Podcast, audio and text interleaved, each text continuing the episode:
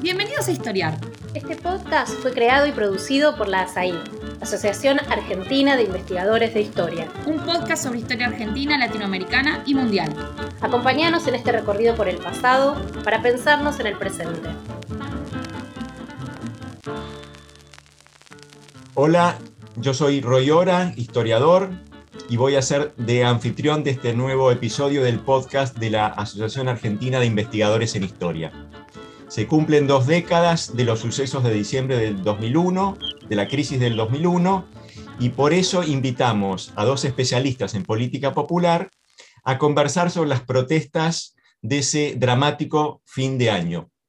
Les vamos a pedir a nuestros invitados que nos ayuden a pensar la relación entre la movilización popular del 2001 con la historia previa y posterior de la protesta popular. Y comienzo agradeciéndoles que hayan eh, aceptado conversar conmigo eh, y presentándolos. Nuestros invitados de hoy son Mónica Gordillo y Sergio Cerulnikov. Ambos son investigadores del CONICET, Mónica en la Universidad Nacional de Córdoba y Sergio en la de San Andrés. Muchas gracias por venir, es un placer conversar con ustedes. Muchas gracias. Gracias, Roy. Quería decir que son eh, historiadores que se aproximan al problema desde ángulos muy distintos. Sergio es un especialista en el Alto Perú del siglo XVIII y mira el 2001 y al, al ciclo de movilizaciones más recientes, el 89 en adelante, en particular el 89, con un telescopio, con binoculares, lo mira más de lejos, ¿no es cierto? En cambio, Mónica ha trabajado mucho sobre este ciclo de protestas, sobre todo el que va del Cordobazo al 2001 y eh, lo mira, digamos así, con el microscopio para contrastar con la, perspectiva de Sergio. ¿no? Y comienzo con una aclaración referida al punto de mira. El punto de mira es el 2001, por eh, lo que ya mencioné sobre los 20 años, y en particular esa crisis del 2001 eh, y la participación popular. Lo que quería destacar es el hecho de que, bueno, por supuesto, crisis es una palabra polisémica. Y de hecho la crisis del 2001 fue muchas cosas al mismo tiempo. La crisis eh, del régimen de tipo de cambio fijo, de régimen de convertibilidad, luego de varios años de recesión, una, un fin muy, eh, muy dramático de ese, de ese régimen económico, fue también una crisis política que se expresó, por ejemplo, en la muy extendida condena a la clase dirigente, sintetizada en esa consigna que, que todos alguna vez escuchamos, que se vayan todos. Fue también una crisis institucional que expulsó de la Casa Rosada al presidente Fernando Larrúa y a varios de los presidentes que vinieron después hasta que Eduardo Dualde y luego Néstor Kirchner lograron restaurar la, eh, autoridad presidencial y poco, poco a poco em, reconstruir el poder estatal. ¿Cierto? En, este, en esta conversación no nos vamos a detener en estos temas, sino que vamos a enfocar la atención en la protesta popular. Y lo primero que quiero pedirles es que cambiemos ideas sobre qué lugar tienen los sucesos del 2001 en la historia más larga de la protesta popular en nuestro país. Comienzo yo diciendo un par de cosas a ver si ustedes están de acuerdo. Primero, la Argentina es una nación, un país que posee una larga historia de participación de las mayorías en, el, en la vida pública. Ese fenómeno signó a parte muy importante del siglo XIX y tuvo una enorme centralidad en el siglo XX. Y en la historia del siglo XX, el principal protagonista de la reivindicación popular, de la movilización popular, fueron los trabajadores sindicalizados, el movimiento obrero, cuyo símbolo, cuya figura más emblemática fue el obrero industrial, el trabajador manual del sector industrial, ¿no es cierto? Es decir, y en alguna medida la historia del peronismo como movimiento popular del 45 hasta los 70 se confunde, se, se puede identificar con esa figura, a punto tal que, como dice la marcha peronista, Perón fue el primer trabajador. Y por, por, en esas décadas, en un país semi-industrializado, el más industrializado de América Latina, y un país además casi sin desocupación, esa identidad sintetizaba bastante bien al movimiento popular en su conjunto. Desde los 80, sin embargo, las cosas cambiaron o empezaron a cambiar. para como consecuencia, en primer lugar, del retroceso industrial que la Argentina experimentó eh, desde la década del 70, pero también de eh, una performance muy pobre en términos más generales, no solo en el sector industrial, y que no, no logró compensar el retroceso del sector manufacturero y del empleo en la industria con la creación de empleos en otros sectores, en otros empleos de calidad, trabajo formal en otros sectores. Eh, y eso dio lugar, entonces, uno podría decir, a esa larga década perdida, esa larga década que comienza en mediados de los años 70 y que se este, prolongó más allá de los fines de los 80, dio lugar a, ¿no? a estancamiento económico, al deterioro, deterioro de las condiciones de vida de las mayorías, al muy marcado incremento de la pobreza, al avance de la desocupación, ¿no es cierto? Es decir, el país nacido en la década del 30 conoció algunos periodos de crecimiento, de recuperación, pero estos fueron breves y siempre remataron en prolongadas recesiones e incluso en crisis que destruyeron empleo y golpearon mucho los niveles de vida de las mayorías.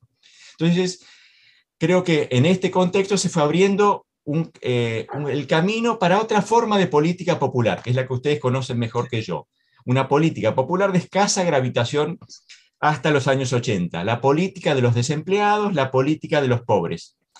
Ya no de los que, como dice la marcha peronista, combaten el capital o negocian con el capital, sino de los que fueron desplazados del mercado de trabajo y expulsados a los márgenes de la vida social, de aquellos a los que ya nadie quiere explotar. En fin, de los que sin conformarse con ese destino, rechazando la violencia de la que fueron y son víctimas, y porque además cuentan con recursos organizativos muy considerables y entienden que sus demandas son legítimas, presionan no tanto al empresariado, sino más bien al Estado, de los que, expulsados del mercado de trabajo formal, se movilizan y encuentran un rival y un aliado también en el Estado.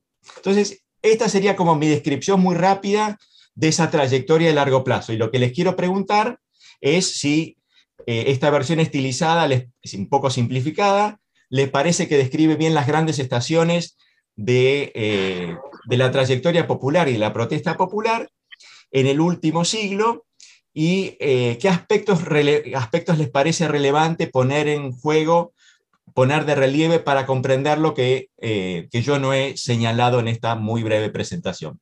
No sé quién quiere comenzar.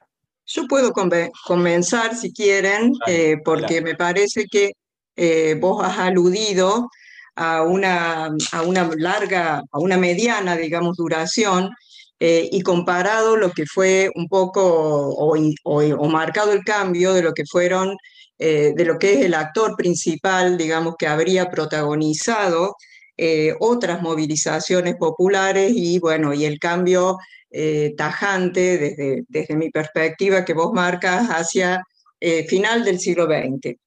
Situación que acuerdo en parte, en parte, ¿no? En el sentido de que efectivamente la descripción de los cambios estructurales que vos marcaste son, son así, fueron así, eh, pero sin embargo, y acá quiero eh, incorporar, digamos, tratar de acotar mi, descripción respecto a cómo se insertaría el 2001 eh, en, esa, en ese ciclo más largo de, de, uno podría decir, de asos, porque en cierta forma el, el, 2001 por algunos, aunque esto tuvo una connotación eh, ideológica, ¿no? pero por algunos fue definido también como un argentinazo, ¿no?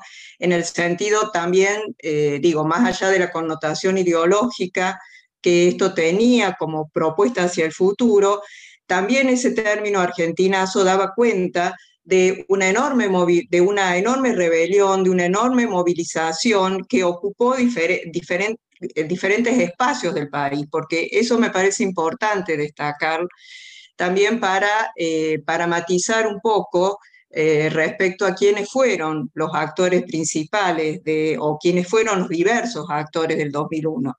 Eh, digamos, esa magnitud que abarcó todo el país. Entonces, lo, que, lo que a mí me gustaría decir es que a pesar de que efectivamente los ASOS eh, el ciclo de ASOS de finales de los 60, ¿no? Por ejemplo, eh, bueno, la figura emblemática es el cordobazo, pero acá me parece a mí que eh, esa referencia solo al cordobazo también limitó el análisis de lo que fue ese ciclo de protestas que fue mucho más allá de Córdoba, ¿no? Es decir, para, para ser claro, yo encuentro que hay un punto en común, más allá de los actores muy diversos sobre los cuales ya voy a volver, pero hay un punto en común entre lo que fueron los asos de finales de los 60 y los asos o el argentinazo eh, de, finales del, siglo XX, ¿en qué, ¿en qué encuentro ese punto en común? En que ambos eh, fueron integrantes o integraron un ciclo de protesta, un ciclo de protesta que fue más que el solo acontecimiento de diciembre o los acontecimientos de diciembre eh, o de la segunda quincena de diciembre del 2001. Es decir, fueron ciclos eh, que no siempre han sido estudiados como tales, sino que lo que más se ha estudiado han sido los acontecimientos más relevantes, los de mayor impacto, pero efectivamente fueron ciclos que incluyeron diversas formas, que se fueron conformando desde diferentes actores, ¿no? Y que yo creo que también tuvieron un punto en común, que fue ser una, una fuerte protege, o una fuerte rebelión, fuertes pronunciamientos contra el Estado, ¿no? Contra el Estado, contra el gobierno, mejor dicho, contra los gobiernos. En el caso, y esto es importante marcar la diferencia, contra los gobiernos, no necesariamente contra el Estado, en el caso del 2001, por supuesto, contra el gobierno de la Alianza, específicamente de la Rúa, que era quien había quedado solo porque ya eh, Chacho Álvarez había renunciado el año anterior, y en el caso de los asos de, finales de los 60 contra el gobierno eh, de la Revolución Argentina, contra la dictadura de, de Onganía. Pero quiero decir, el oponente fue el gobierno, ¿no? Por supuesto, en el otro caso una dictadura, en este caso eh, del 2001, una democracia. Una democracia de todas maneras con muy bajas capacidades estatales, con muy bajas capacidades de procesar eh, las demandas que se venían planteando en el ciclo. Y en ese sentido me parece que, eh, por supuesto, marca, hay diferencias en cuanto al tipo de régimen, pero incluso no hay tanta diferencia entre los actores que se movilizan.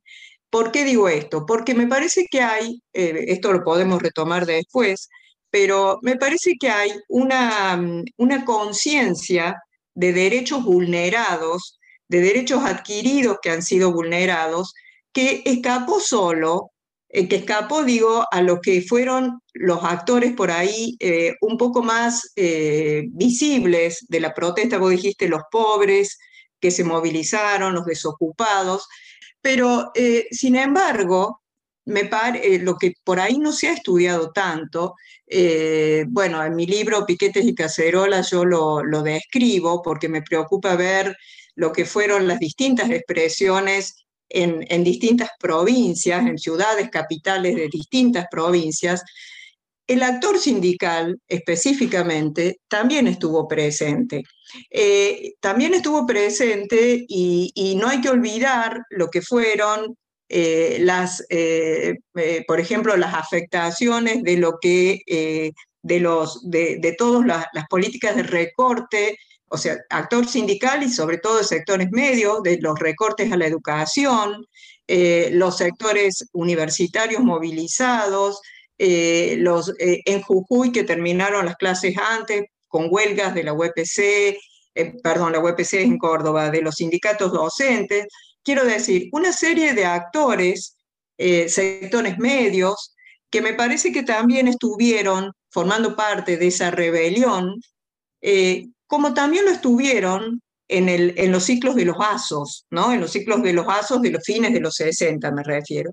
Entonces, eh, ese, ese conjunto de actores que, que, sintieron o que con una conciencia, digamos, de, de, derechos cercenados, lo que yo en algún momento he definido como, como una, la construcción de una representación de injusticia, me parece que también es un punto en común eh, que debe, debiera, digamos, este, considerarse como lo que viene del pasado, ¿no? Como esa experiencia de movilización y de participación, de acción directa que, eh, que viene del pasado, por más que, por más que aparezcan nuevos actores. Eso es lo que quería marcar.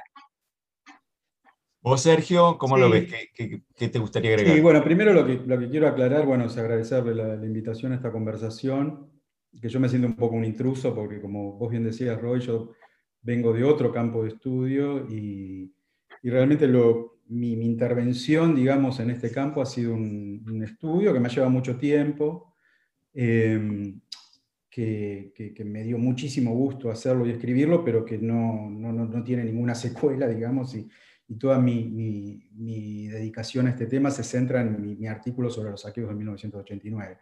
De modo que mi conocimiento del tema es limitado y, bueno, voy a, voy a, plantear lo que conozco, pero, pero obviamente tengo mucho menos, eh, mucho menos eh, conocimiento sobre el tema y elementos de juicio que los que tiene Mónica, incluso vos que sos un historiador que hace Argentina contemporánea. ¿no? Estaba pensando en función de tu presentación y, de lo que, decía, lo que decía Mónica, es que efectivamente, digamos, si uno compara, si uno si una, una, uno hace una línea larga de tiempo, ¿no?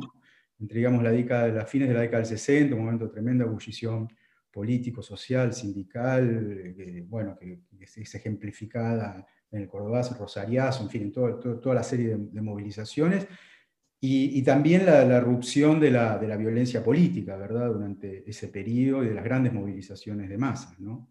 Eh, con lo que pasó en el 2001, efectivamente uno va a encontrar muchas continuidades, digamos, no, hay, ninguna, no, hay, ninguna, duda respecto de eso y Mónica ha marcado algunas que, me parece que son indudables.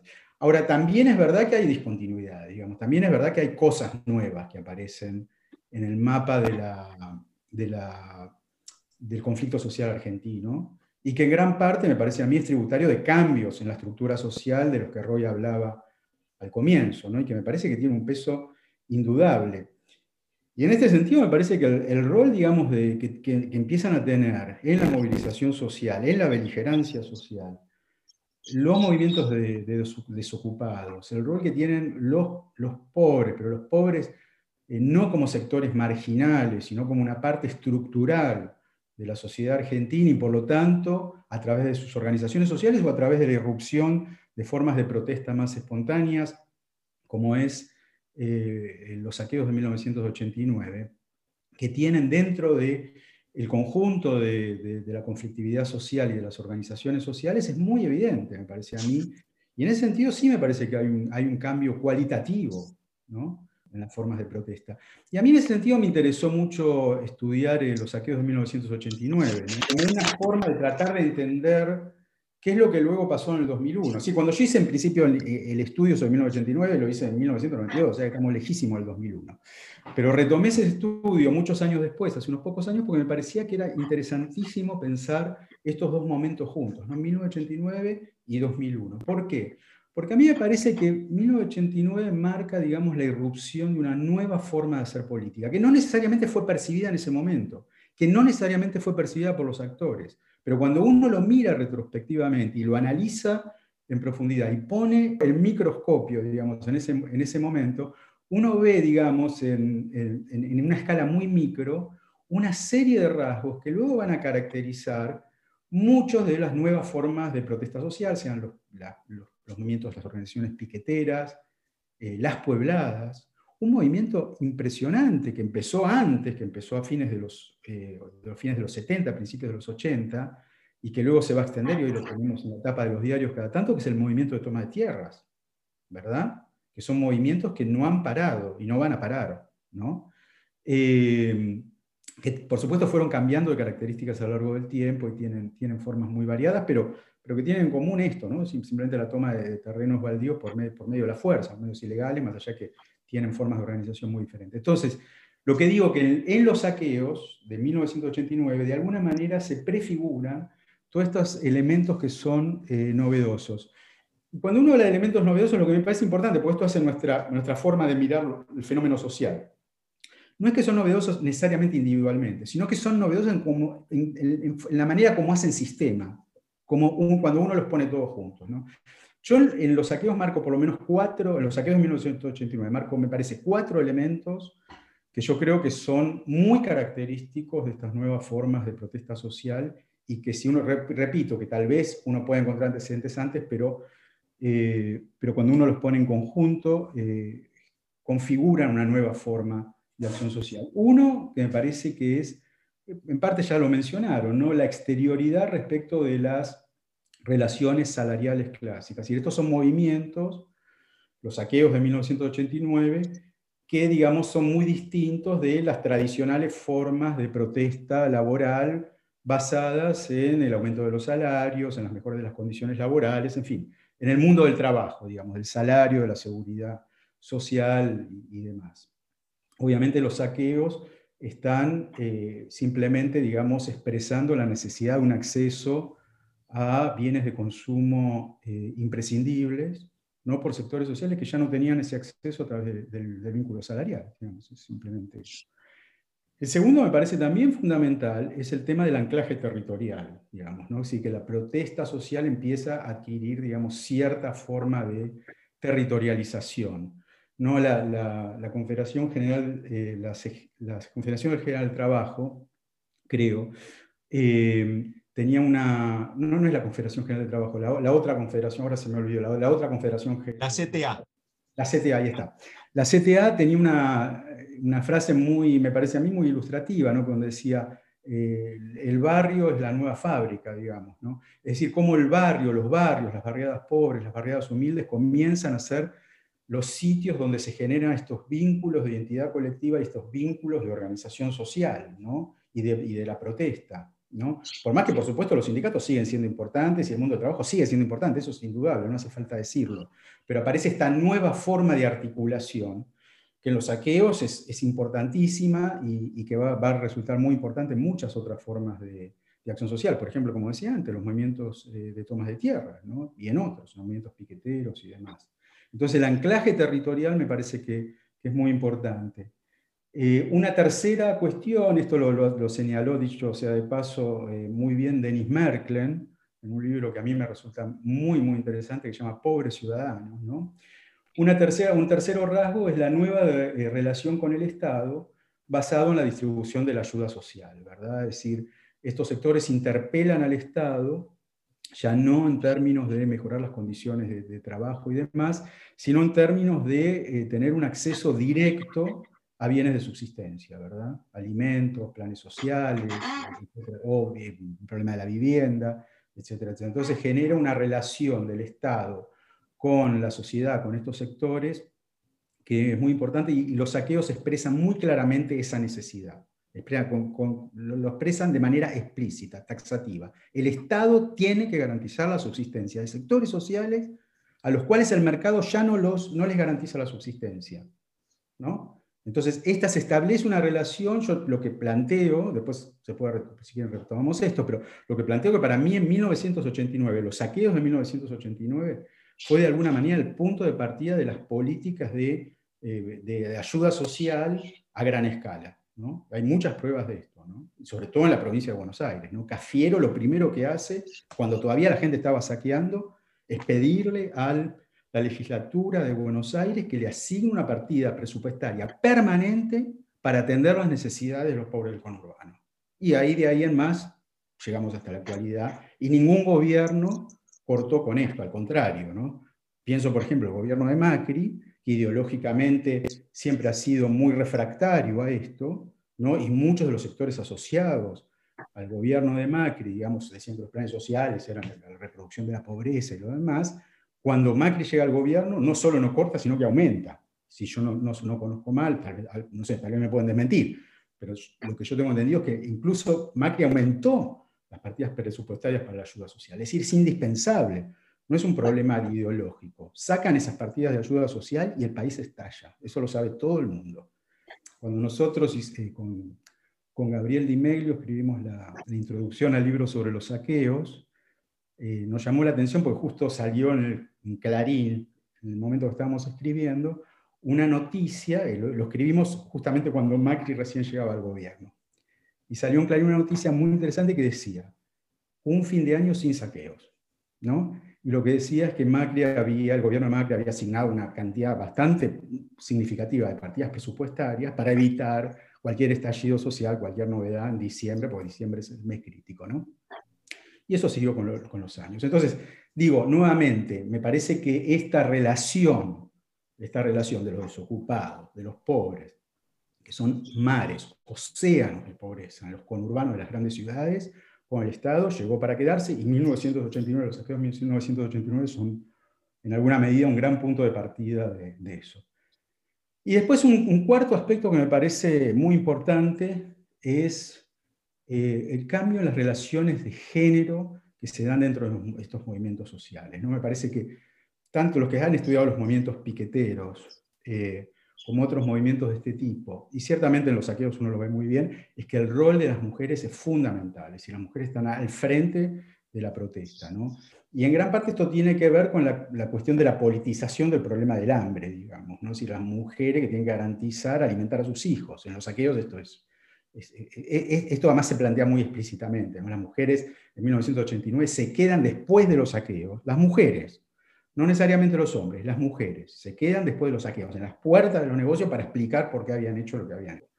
Y el rol de las mujeres, digamos, en los, movimientos piqueteros y demás. Entonces, me parece que también en términos, cuando uno, cuando uno, digamos, mira el largo arco de la historia de la protesta social en Argentina, me parece que también a fines de los 80, 90 vemos un cambio en el rol de las mujeres, sobre todo respecto de lo que eran las luchas sindicales, que es un mundo muy masculino, ¿verdad?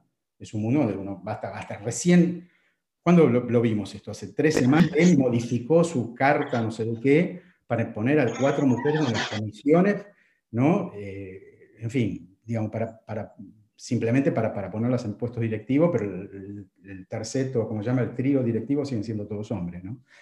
Eh, no quiero decir que las mujeres no hayan participado en las luchas sindicales, pero digo, basta ver lo que era la, dirección de los sindicatos para que, quede muy claro que el, mundo sindical era un mundo realmente masculinizado, digamos, por lo menos en su estructura, en su estructura eh, directiva, más allá de lo que eran las bases sociales.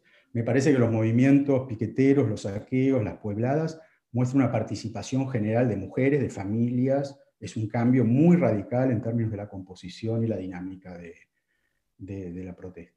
Y después hay otra cuestión, no voy a alargarme ahora, porque si no eh, voy a monopolizar mucho la palabra, que tiene que ver también con el tema de la, criminalidad, digamos, como los, digamos, organizaciones criminales también empiezan a estar imbricadas y aprovecharse de, estos movimientos de protesta. Pero bueno, termino ahí. Buenísimo. Quiero eh, pedirles que giremos un poco la atención hacia la relación, algunos aspectos de la relación entre democracia y protesta popular. Eh, y siguiendo un poco el hilo de lo que venía diciendo Sergio, quisiera eh, sugerir lo siguiente, a ver cómo lo ven ustedes, que el retroceso relativo, por supuesto, pero retroceso al fin de la organización sindical y del sindicalismo como articulador de las demandas populares, fue una suerte como de contracara de la, del avance de la política territorial. Sergio recién lo señalaba, también Mónica lo señalaba, ¿no? Y eh, hay un muy lindo libro de Steven Levitsky, las transformaciones del justicialismo, que explora las primeras manifestaciones de este, de este tránsito. ¿no? Y lo que muestra Levitsky es como el retroceso de los sindicatos, que perdieron poder de convocatoria y poder de fuego, eh, vino acompañado del avance de los emisarios de, de intendentes, de gobernadores, en fin, de figuras políticas que ponen en contacto a los habitantes de los barrios más humildes con el sistema político. ¿no? Esas figuras a veces se las denomina de manera despectiva como punteros políticos, a veces de manera más neutral si quieren, más positiva, como referentes barriales, como líderes comunitarios, hay distintas maneras de concebirlo. Pero en todo caso, son figuras que conectan a las mayorías, a los de abajo, con el sistema político. Y eh, hay una discusión abierta sobre el valor de estas figuras, la naturaleza de estas figuras, la relación entre estas figuras y la movilización popular. Entonces, mi pregunta para ustedes es, al momento de analizar la, protesta popular, ¿cuánta relevancia tenemos que darle a esos actores? Debemos pensarlas como a la, digamos así, la, si quieren, extremando un poco el argumento, a la Javier Aullero como factores fundamentales o tenemos que verlo simplemente como eh, los organizadores de un tipo de protestas que tiene una dinámica, una naturaleza en, es, esencialmente arraigada en las demandas, las necesidades, las condiciones de vida de las clases populares. Bueno, no, eh, a mí me quería, eh, yo antes de responder a esto quería eh, hacer una aclaración porque coincido totalmente con el planteo de Sergio respecto a la ruptura del año 89. Efectivamente, pienso lo mismo que él respecto, y en ese sentido, yo cuando respondí antes, pensaba en el 2001 y no en el 89, porque a mí me parece que son dos contextos diferentes, ¿no? Eh, es decir, lo nuevo del año 80, los saqueos del año 89, efectivamente yo incluso tengo un artículo sobre eso donde marco la ruptura de 1989 en el sentido de que por primera vez se instala públicamente como una novedad absoluta la demanda de alimentos, ¿no? O sea, los saqueos van precedidos de la instalación de una demanda de alimentos y eso marca claramente un punto de inflexión.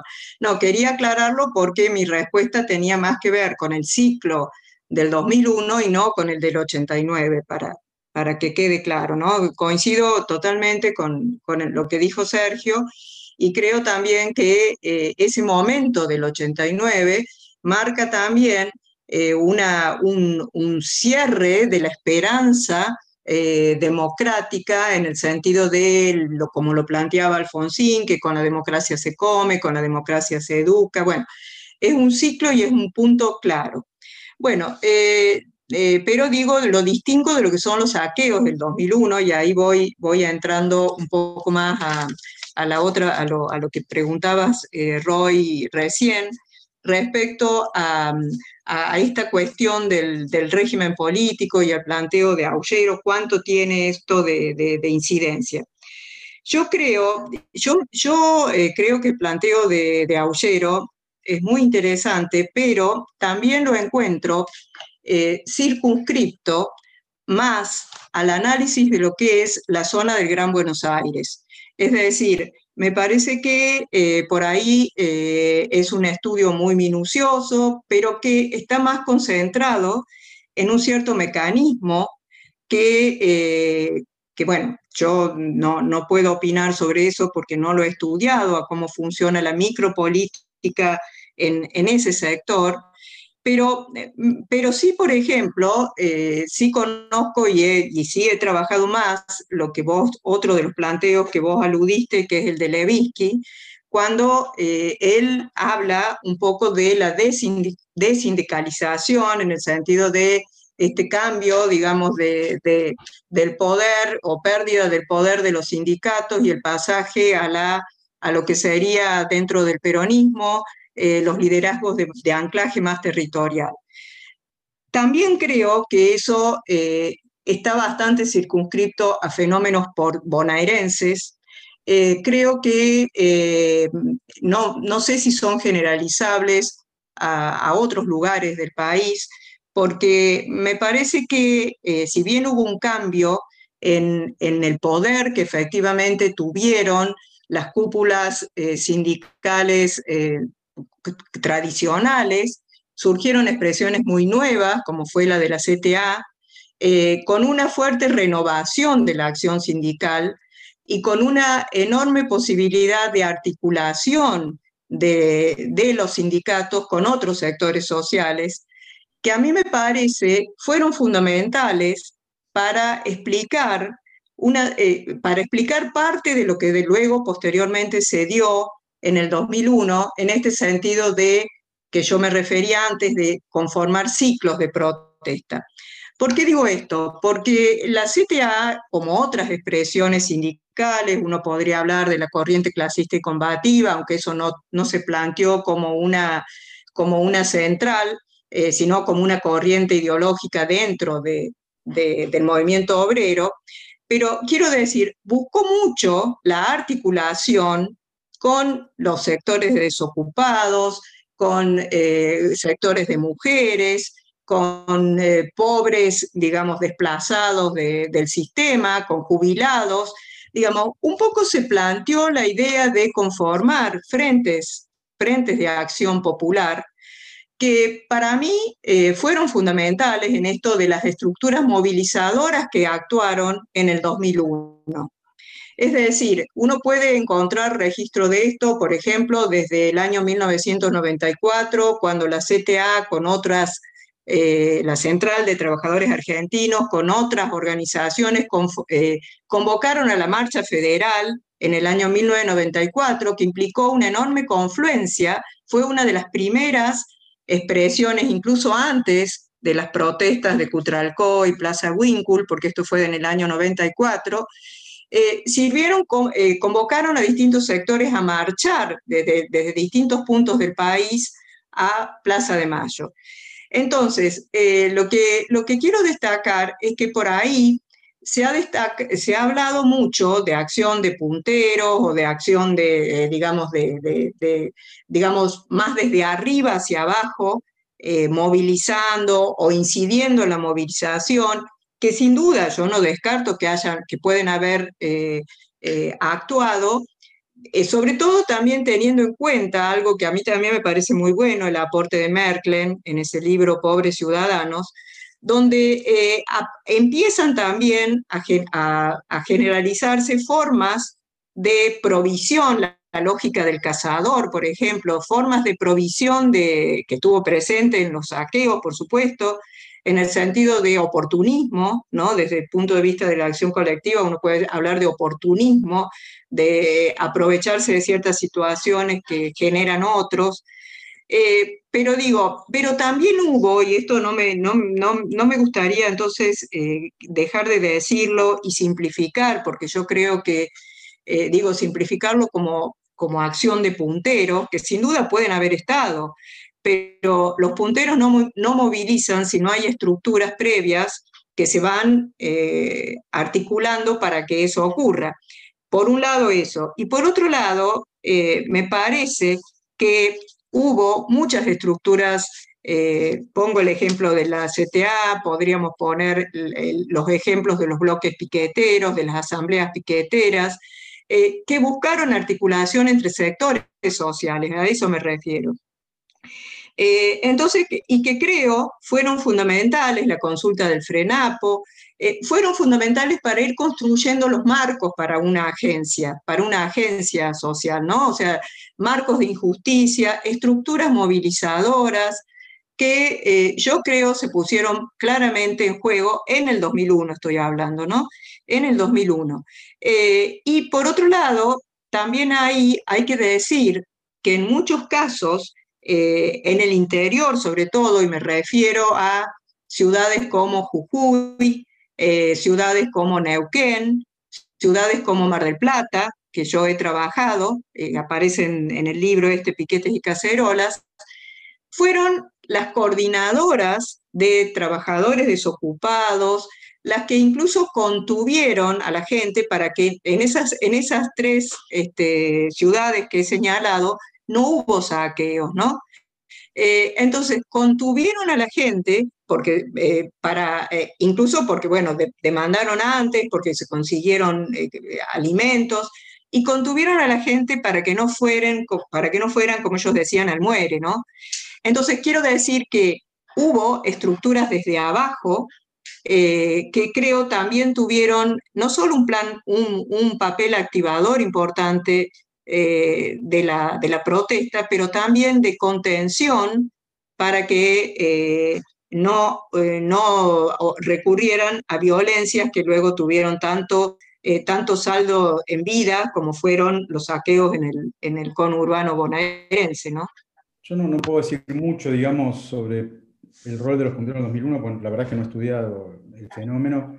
Sí he leído sobre el tema mucho lo que he podido, eh, y creo que, una explicación del levantamiento del 2001, incluyendo los saqueos, que por supuesto fueron una parte del movimiento muchísimo más amplio, y pensarlo a partir de, los punteros es totalmente equivocado, mi, mi juicio. No es, no es, que no haya habido punteros, no es que no haya habido oportunistas, no es que no haya, no haya habido, digamos, intereses políticos detrás del estallido en el conurbano, porque lo hubo, obviamente. Pero evidentemente si uno busca las causas y la dinámica del movimiento, digamos, Primero porque existía un antecedente, que donde no hubo punteros políticos. Lo que hubo una enorme crisis económica, ¿verdad? Y en el 2001 hubo una enorme crisis económica, como todos sabemos, acompañada de una tremenda crisis política, como todos sabemos.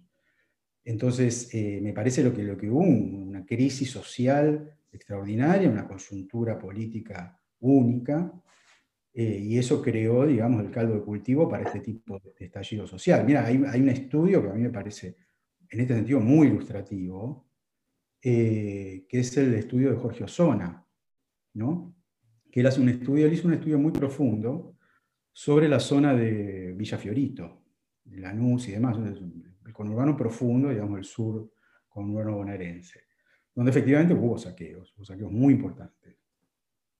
Y esta era una zona donde había habido movimientos de tomas de tierras, donde se había desarrollado toda la estructura típica, digamos, de, bueno, de, punteros políticos vinculados a la, a la, burocracia municipal, a distintas ramas del PJ bonaerense en la zona de Loma, de Loma de Zamora y Lanús, todo esto vinculado, estrechamente vinculado a la formación de actividades delictivas, digamos, grupos delictivos, al, narcotráfico, al, robo, en fin, el conjunto de cuestiones que a veces aparecen alrededor de, estas organizaciones.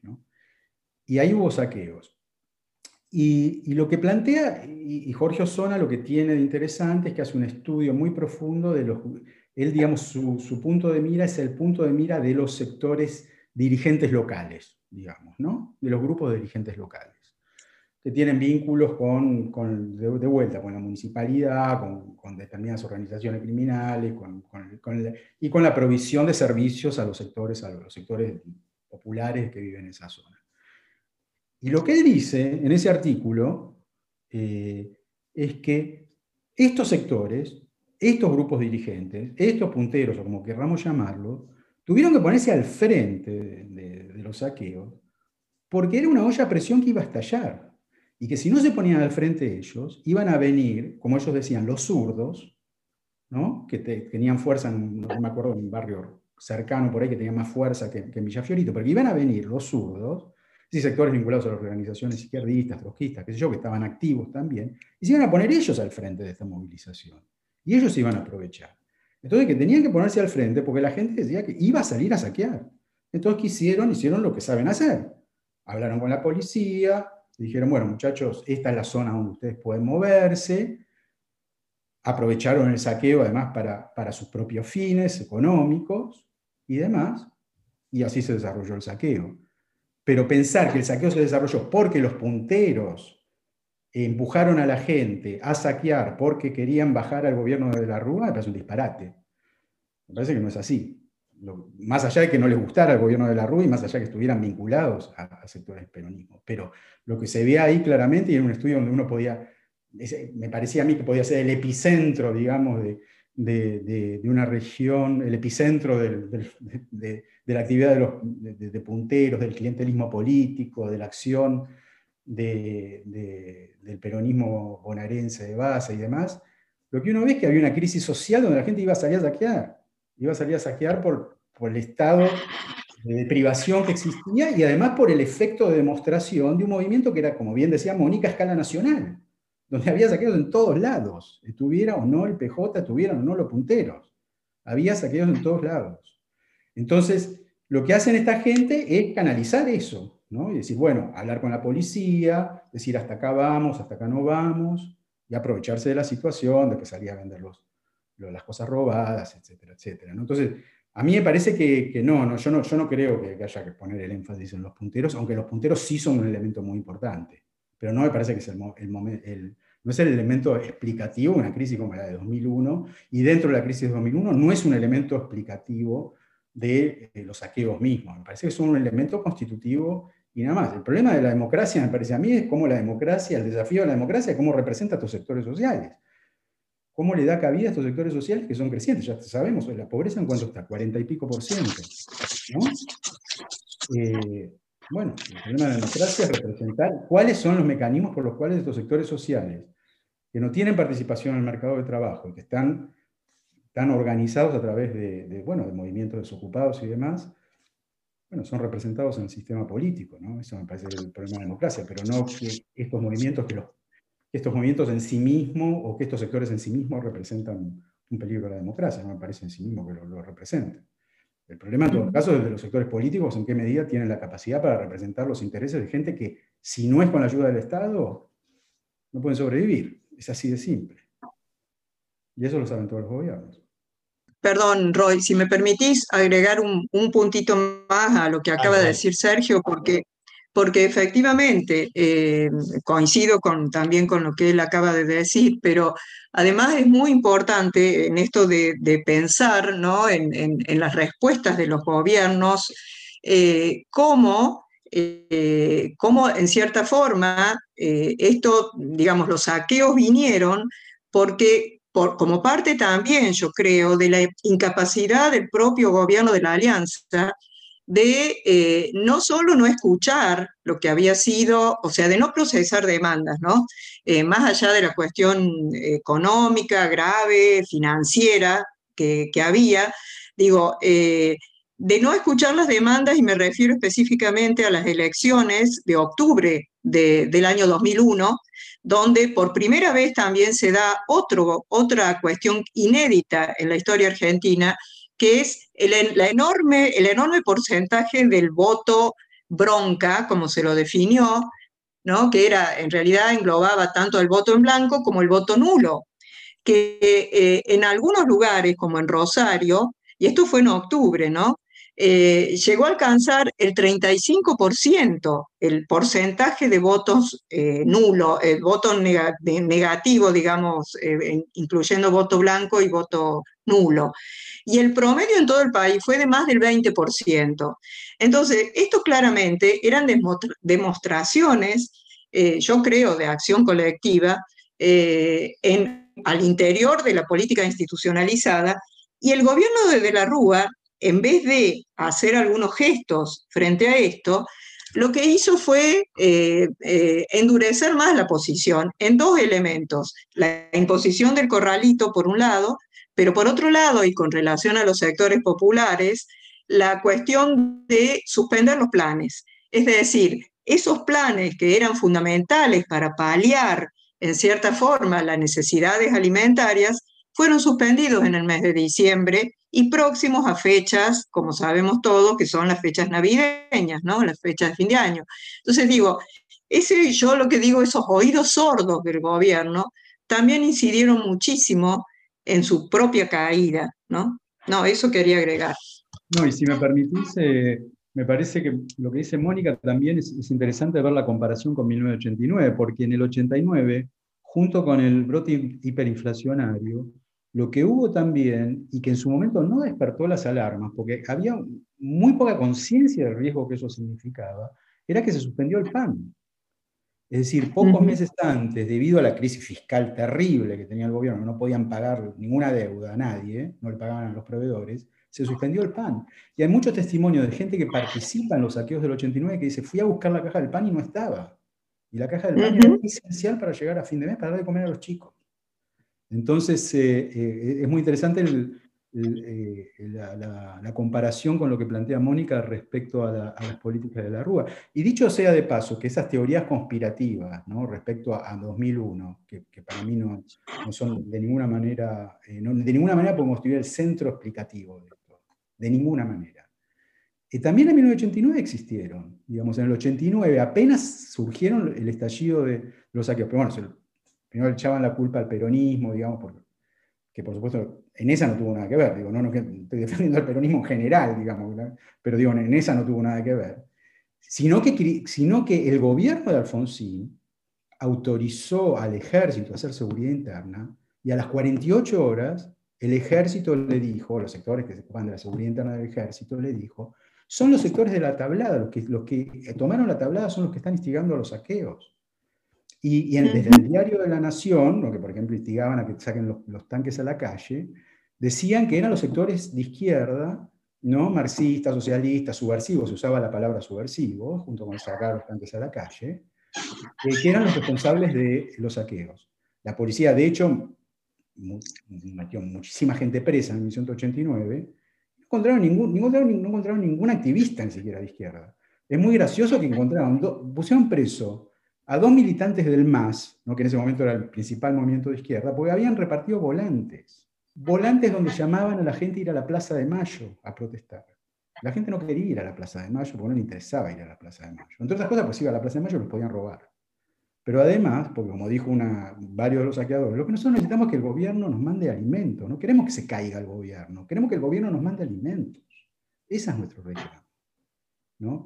Pero digo, esta, teoría conspirativa que detrás de esto hay eh, partidos políticos, organizaciones sociales, detrás de estas irrupciones de violencia colectiva, también existieron en 1989 y son probadamente infundadas. Digo, no, acá no es una cuestión ideológica, simplemente una cuestión fáctica, empírica, infundada. Siguiendo con estos razonamientos, quería invitarlos a decir algunas cosas sobre, o poner el foco sobre eso que Thompson llamaba la economía moral, la economía moral de las clases populares. Y lo voy a introducir desde un ángulo un poco eh, singular, si les parece. Denme un segundo que lo, sugiero de esta manera. Eh, se enfatiza mucho la relación entre protesta popular, reforma económica pro mercado y, em, em, digamos así, eh, reacciones populares, ¿no es cierto? Eh, em, esto hay un, relato que dice, eh, la protesta popular en la década del 80 90 cobró envergadura en respuesta a las reformas de mercado, al signo excluyente de las reformas de mercado, que no solo en Argentina, sino en toda la región dominó después de la crisis de la deuda en los tiempos del consenso de Washington, los 80 y los 90, ¿no es cierto? Sin embargo, y poniendo el foco sobre el caso argentino, y para complejizar este cuadro, eh, me gustaría que tengamos, incorporemos a la conversación el hecho de que esas reformas fueron impulsadas en la Argentina por el justicialismo, por el Partido Popular por excelencia.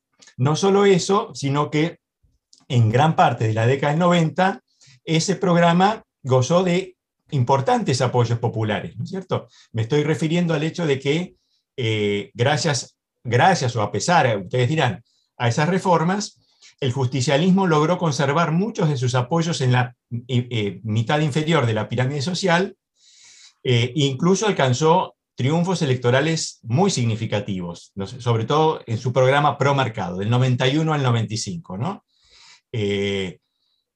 y incluso diría, quienes se opusieron a esas reformas dentro de la constelación peronista, inicialmente no le fue bien, ¿no? Quedaron bastante solos, por ejemplo, el grupo de los ocho. No los escucharon mucho. En cambio, el presidente Menem, que era como la figura dominante de ese programa, eh, logró una hazaña política que solo Perón hasta entonces había alcanzado, que era eh, reformar la constitución y hacerse reelegir, ¿cierto? Esto es, y incluso apostó a ir más allá.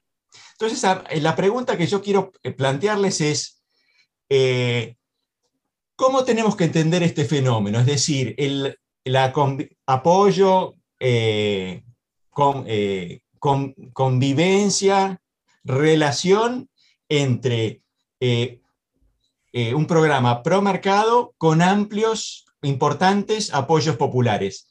¿Qué es lo que les parece a ustedes que nos dice esto sobre la cultura política popular?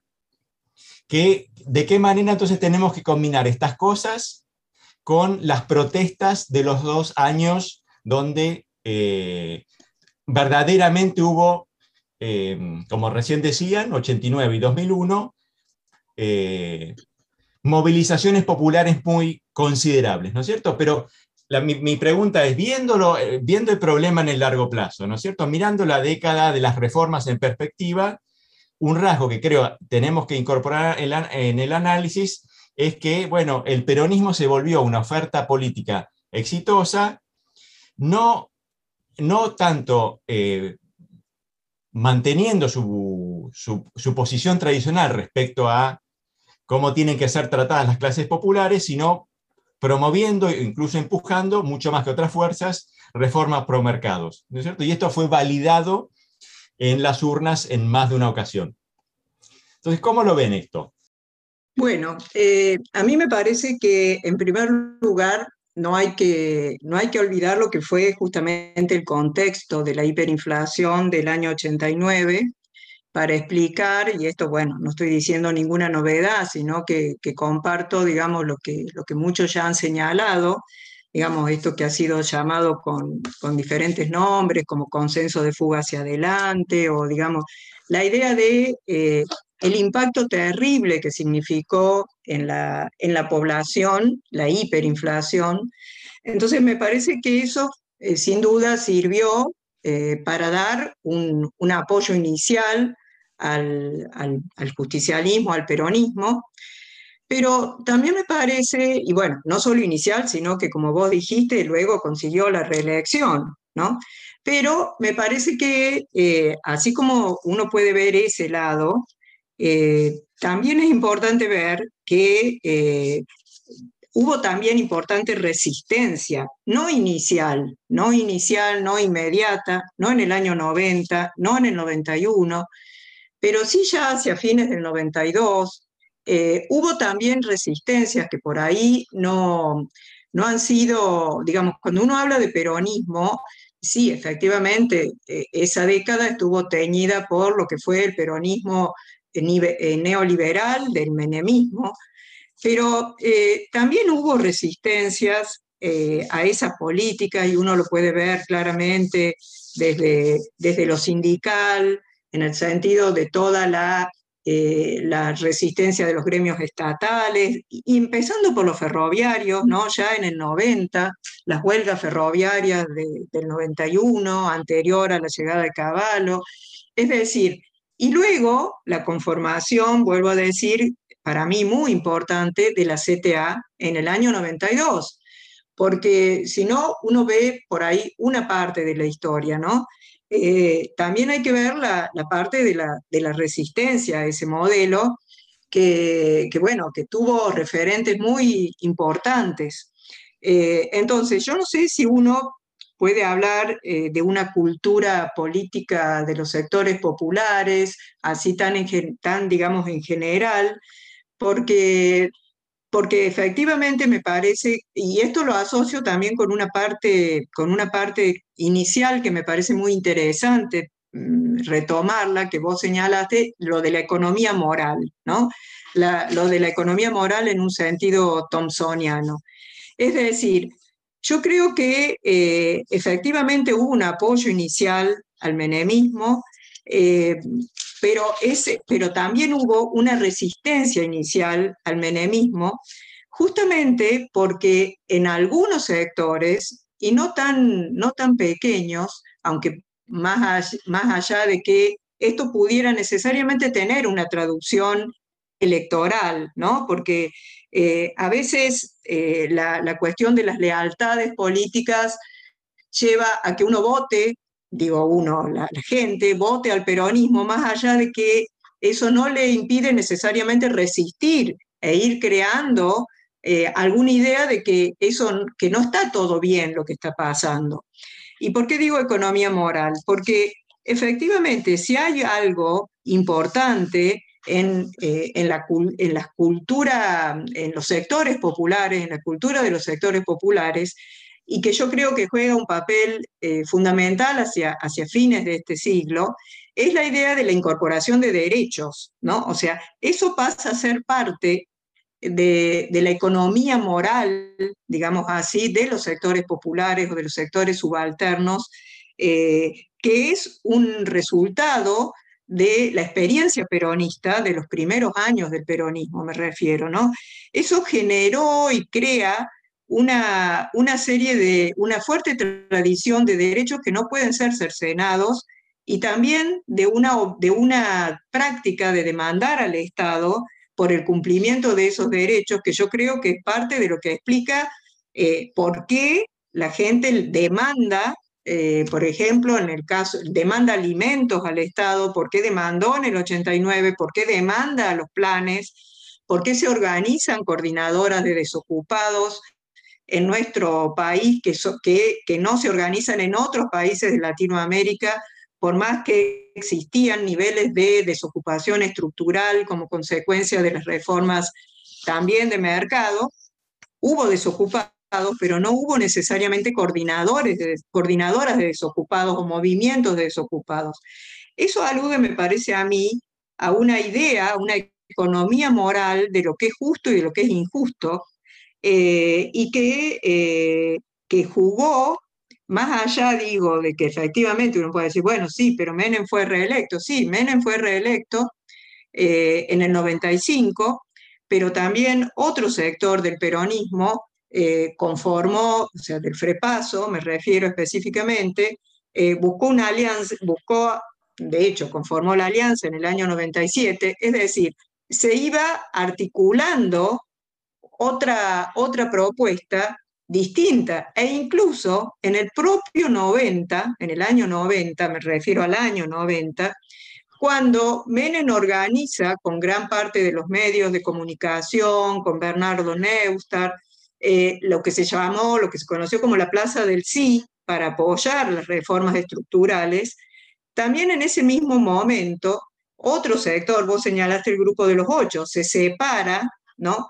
Se separa del, peronismo y con una solicitada donde dicen hay otro camino.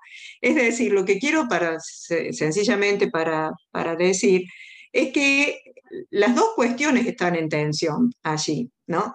Eh, eh, bueno, eh, creo que las dos cuestiones están en tensión y no sé si, es, si hay que necesariamente asimilar el comportamiento electoral con lo que necesariamente piensan los sectores populares, porque a veces uno cree, digamos, los comportamientos electorales me parece que son respuestas bastante coyunturales, pero la idea de la incorporación de derechos esto, esto hacia el 2001, creo que ahora estamos hablando de otro escenario eh, que sería, daría, daría lugar para otro análisis, pero en el 2001 eh, la, la, la, idea de eh, la creación de marcos de injusticia para movilizarse creo que estuvieron muy presentes, a pesar de que dos, dos de que, bueno, nada más, no, no quiero hablar tanto, le dejo a Sergio la palabra. Sí, no, yo voy a decir dos o tres cositas también eh, un poco centradas en, la coyuntura del 89,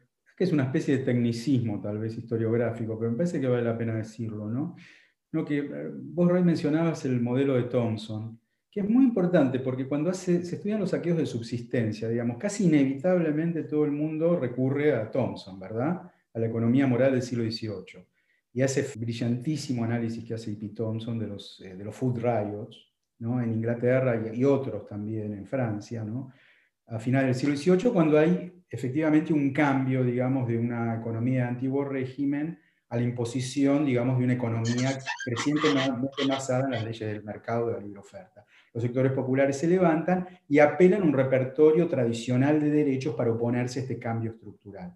Lo que a mí siempre me parece interesante es que 1989 es exactamente lo contrario. Digamos, si usamos ese modelo de Thompson no entendemos nada de lo que pasó en 1989.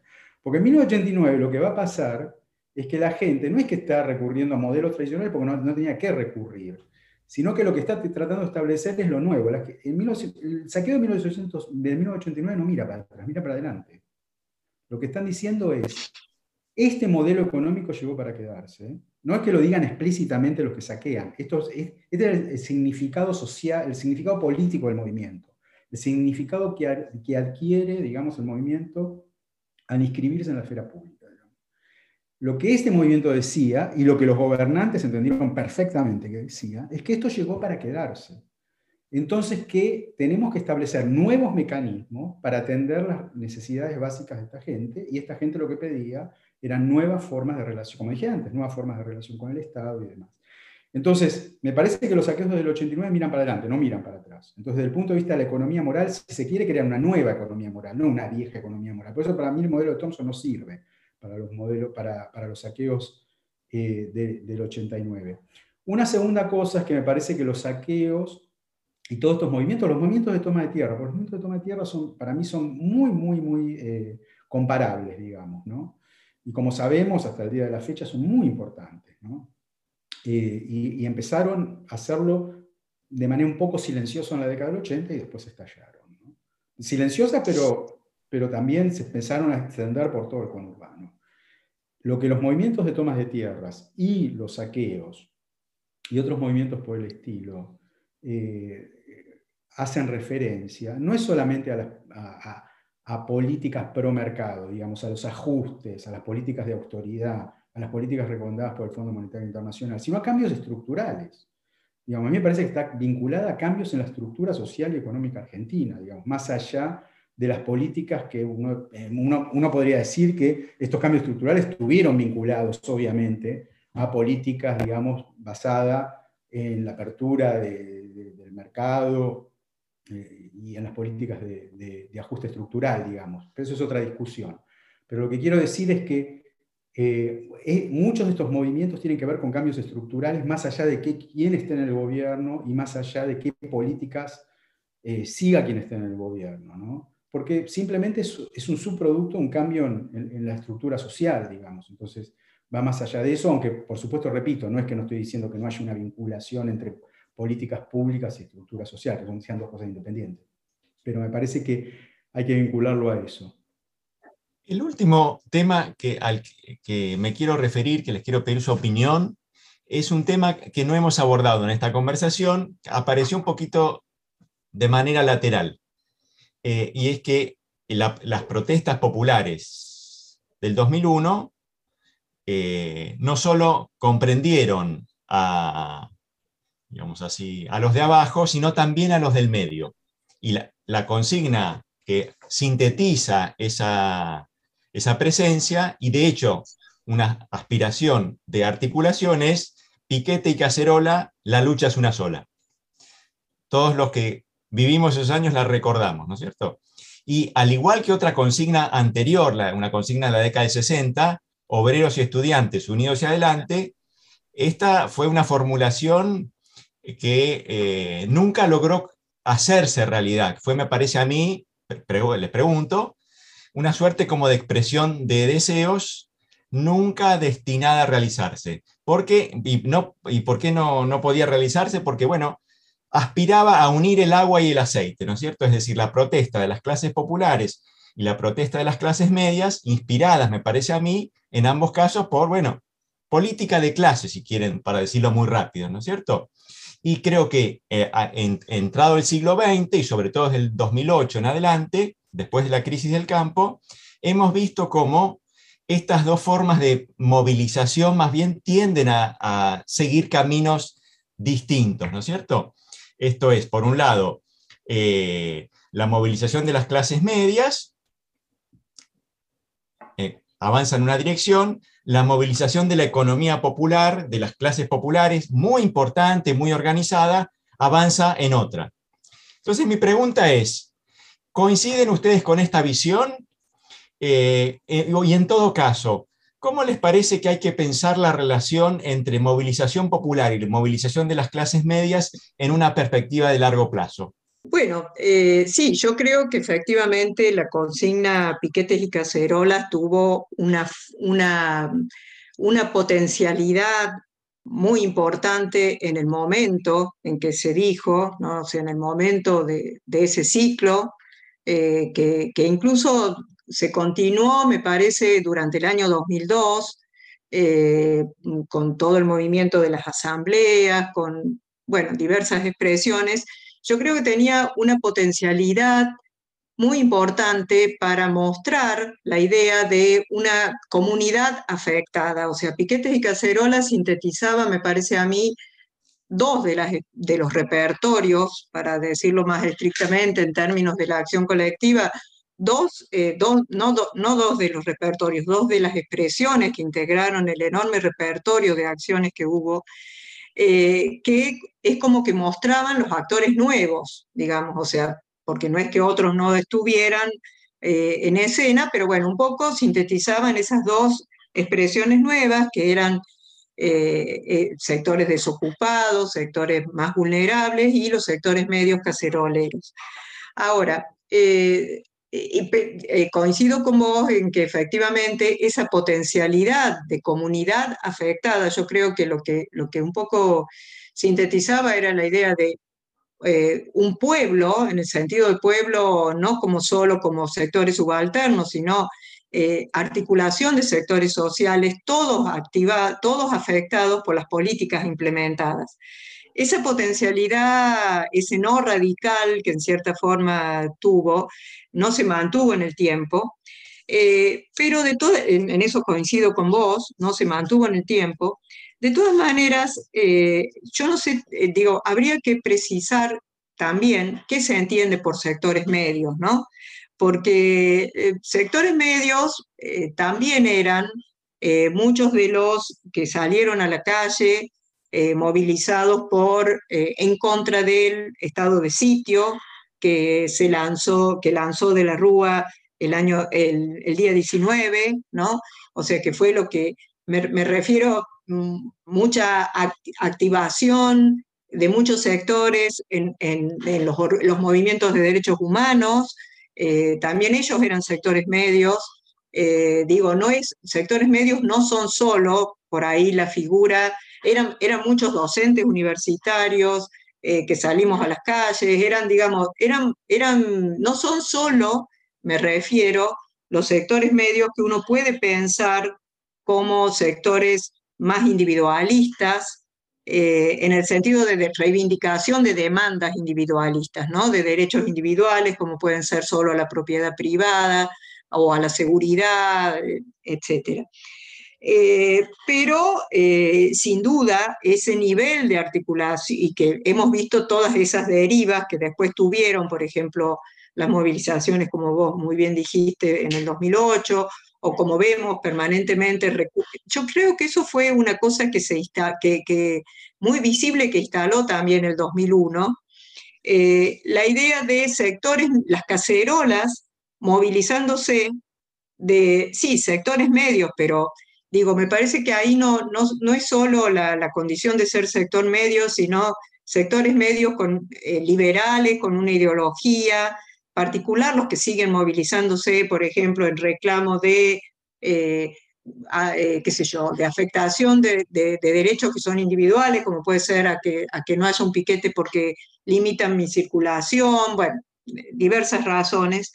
Entonces digo, hay cuestiones por ahí más ideológicas que de clase, eso quiero decir, en, estas, en estas activaciones y en estas derivas que en, la cuestión de, en, el, contexto del 2001, claramente eh, se articularon, pero eh, muy, muy contingentemente, muy contingentemente. Yo justamente en el libro mío, se el título del libro es Piquetes y cacerolas y puntos suspensivos, ¿no? Eh, porque, bueno, ese libro fue escrito en el año 2010, pero claramente ya ahí se veía que esa articulación radical que se planteaba no se sostenía mucho. Nada más. Sí, yo no, tengo mucho para agregar. En general, digamos, me parece que obviamente los cacerolazos de la clase media expresan cosas totalmente distintas a lo largo del tiempo. Eso es evidente. Y, y que detrás hay motivos ideológicos diferentes, concepciones ideológicas que se expresan en esos movimientos y que obviamente el 2001 es un momento muy especial, porque como bien decía Roy al principio eh, de, la presentación de esta conversación, yo estoy muy de acuerdo, 2001 fue muchas crisis, en una crisis. ¿No? La crisis bancaria, la crisis política, la crisis de, subsistencia, 10 crisis en una crisis. Entonces ahí se encontraron y confluyeron clases sociales diferentes, eh, incluso concepciones ideológicas diferentes y demás. Que luego, por supuesto, una vez que se superó esa crisis, empezaron a, a diversificar nuevamente. Ahora los cacerolazos como sí no significan nada, digamos. El cacerolazo puede expresar cosas totalmente distintas y puede salir a la calle, a la calle una señora del barrio norte a golpear la cacerola o un intelectual, no sé, caballito, qué sé yo. Digamos, el cacerolazo no, es un, no me parece a mí que represente en sí mismo un movimiento social ni una forma una estructura social, simplemente significa gente manifestándose, y la gente se manifiesta por cosas totalmente diferentes, incluso gente del mismo sector social como la clase media, ¿no? La clase, por supuesto la clase media es totalmente heterogénea, y, en distintos momentos expresa eh, concepciones muy diferentes y pueden salir a golpear la olla los dos, digamos, ¿no? Entonces, no me parece, ahora me parece que en ese sentido que el, cacerolazo es, es, una expresión social muy diferente de los piquetes, que sí me parece que tienen cierto anclaje en determinados grupos sociales por la modalidad de acción social, ¿verdad? O ni hablar el saqueo, digamos, ¿no? o la huelga, digamos, hay formas de, de acción social, repertorios de acción colectiva que están vinculados a determinados grupos sociales y a ciertas orientaciones, a ciertos valores, a ciertos intereses. ¿no? no me parece que los cacerolazos en sí mismos lo sean. En estos últimos años ha quedado, digamos, cristalizado el cacerolazo como una forma de oposición, básicamente a los gobiernos peronistas, digamos, ¿no? o al kirchnerismo, como lo querramos llamar. Pero, pero, en fin, me parece difícil conectar eso con lo que sucedió en 2001, que expresaba una cosa totalmente distinta. ¿no? Pero de vuelta, vuelvo a lo que decía Roy al principio, el 2001 fue muchas crisis, no una. Bueno, tenemos que ir terminando, ya estamos en tiempo de descuento, pero antes de cerrar, quería preguntarles si hay algún tema que quieran agregar, si hay algo que les parece que quedó afuera y que es muy importante, y también si les parece que hay eh, temas importantes en la agenda de, eh, del, o temas importantes que no están siendo trabajados, digamos, en la agenda de discusión de investigación que se está llevando adelante, hay cosas que no estamos viendo y que sería importante poner más en nuestro radar. bueno, de cosas que no están siendo trabajadas. En dos minutos, en dos minutos. Por eso, no, eso, eso no me animo a decir. Solo para, solo para cerrar, eh, retomar, digamos, la idea de que efectivamente, como, como vos dijiste y como dijo Sergio, el 2001 fueron una, una suma de crisis y una suma de actores que se expresaron, que no fueron solo los piquetes y cacerolas, eh, y que eh, tuvieron, digamos, esto que había dicho al comienzo también, o sea, una, un adversario común, eso sí, que, era, que fue el gobierno, pero que me parece tuvieron expresiones diferentes, en las diferentes pero simultáneas, en cierta forma, en todo el país. Eh, y que por ahí la imagen, un poco tal vez esto para sumar temas de, investigación, que tal vez la imagen sea la que ha quedado muy, eh, muy emblemática, es la de la Plaza de los Dos Congresos, sin duda, eso fue una cosa muy emblemática porque fue lo que causó la renuncia finalmente de la Rúa, pero eh, eso fue una culminación de otra serie de expresiones que se dieron en todas en casi todas las, provincias y que es importante no perder también de, vista, que requieren estudios particulares, porque, y ya con esto cierro, eh, según las ciudades eh, eh, hubo diferentes expresiones que predominaron. En algunas predominó la, expresión, la, protesta sindical, en otras una expresión más de tipo plebeya, en otras, digamos, no fue igual, no fueron piquetes y cacerolas en todas partes. Eh, y me parece que eso eh, es importante por ahí indagar. Sí, yo lo único, yo no, no, no realmente no puedo decir eh, cuál es la agenda, porque sería irrespetuoso de mí decirlo, porque yo no soy un especialista, pero sí lo que quiero decir simplemente es que releyendo, leyendo la literatura que hay sobre las protestas populares a fines del siglo XX y principios del siglo XXI, yo la verdad que me encontré con una gran riqueza de trabajos. ¿no? No, no sé si todo el mundo coincide con esto, pero me parece que hay trabajos muy buenos, se han hecho trabajos muy buenos por parte de antropólogos, sociólogos, historiadores. Me parece que es un campo donde, donde realmente eh, llama, invita a la interdisciplinariedad. Y me parece que es un sector de la historia reciente, lo que se conoce como la historia reciente, digamos, que, ha mostrado mucha riqueza, digamos, que, tiene, que tiene mucho potencial. Y repito, me parece que es muy interesante la, posibilidad de, de, entablar diálogos con otras disciplinas sociales que en otros campos es mucho más difícil y que en este campo, bueno, citamos a, a, Denis Merkel, pero hay otros que han hecho trabajos muy buenos a mi gusto, porque también además interpelan a la historia, y que me parece que eso tiene, tiene muchísimo potencial y hay muchos historiadores trabajando sobre distintas dimensiones que hacen a la protesta social, problemas de formas de movilización, problemas de género y otras cuestiones que me parece que, es un campo muy rico y que está en expansión y que para celebrar eso. Bueno, Mónica. Quiero, perdón, Roy, simplemente el punto que quiero hacer, y que va más allá de la, tradicional historia sindical, que también tiene su lugar y, tiene todo el derecho, digamos, y, tiene mucho para aportar, para seguir aportando, pero digo, pero que, que, no se, no, antes, digamos, en, algún, en alguna medida, digamos, la historia de los sectores populares era en gran medida una historia de las organizaciones sindicales. Esto es un campo muy, muy diferente, ¿no? Y no para hablar, no para decir que la historia de, las organizaciones sindicales eh, no, tiene lugar, porque es un campo perfectamente legítimo, ¿no? pero es, una, es un campo alternativo, eso y complementario también. Muchas gracias Mónica, muchas gracias Sergio, muy linda charla. Nos vamos con muchas ideas sobre cómo pensar la política popular en el siglo XX a comienzos del siglo XXI. Lo mismo, lo mismo con vos, Roy, y también un saludo a Sergio, ha sido un gusto realmente. Muchas gracias, gracias a los dos también. A los oyentes, muchas gracias por acompañarnos hasta acá y nos vemos el próximo sábado con una novedad editorial.